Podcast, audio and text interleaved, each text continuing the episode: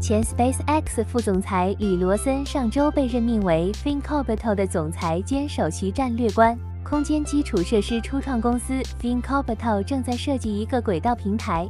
面向希望在轨道上制造产品或回收碎片的商业企业、军队和政府机构。，FinCorbito 的联合创始人、总裁兼首席战略官李罗森说：“这家位于科罗拉多州拉斐特的公司去年在美国宇航局开发商业空间站概念的竞争中失利，现在正在开发一种他认为更可行的新产品。”作为 SpaceX 的前副总裁，罗森在2021年初 ThinkOrbital 公司成立时成为该公司的顾问。上周，他被任命为总裁，因为该公司正在推行筹集资金和示范在轨组装的计划。罗森表示，在低地球轨道建造平台所需的技术已经存在，但他说他们需要进行设计，使结构能够自主的组装，并为不同的客户进行扩展。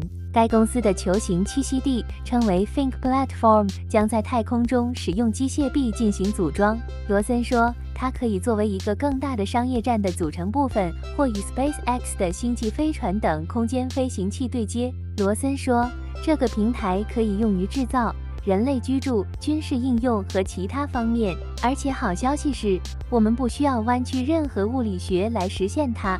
苏联人在八十年代展示了空间电子束焊接，所以我们知道它是可行的。我们想做一个机上演示，所以我们自己有数据，但我们相信它是有效的。今年早些时候。ThinkOrbital 公司与合作伙伴 Redwire 公司、KMI 公司和亚利桑那州立大学在美国空军轨道主计划下赢得了两项价值二十六万美元的研究合同，用于空间服务、装配和制造。罗森说，该计划是为了完善可用于碎片清除和回收的空间结构的设计概念。罗森说，我们正在研究一个枢纽和辐条的概念。较小的卫星将出去收集碎片，把它带回一个中心位置，对其进行处理。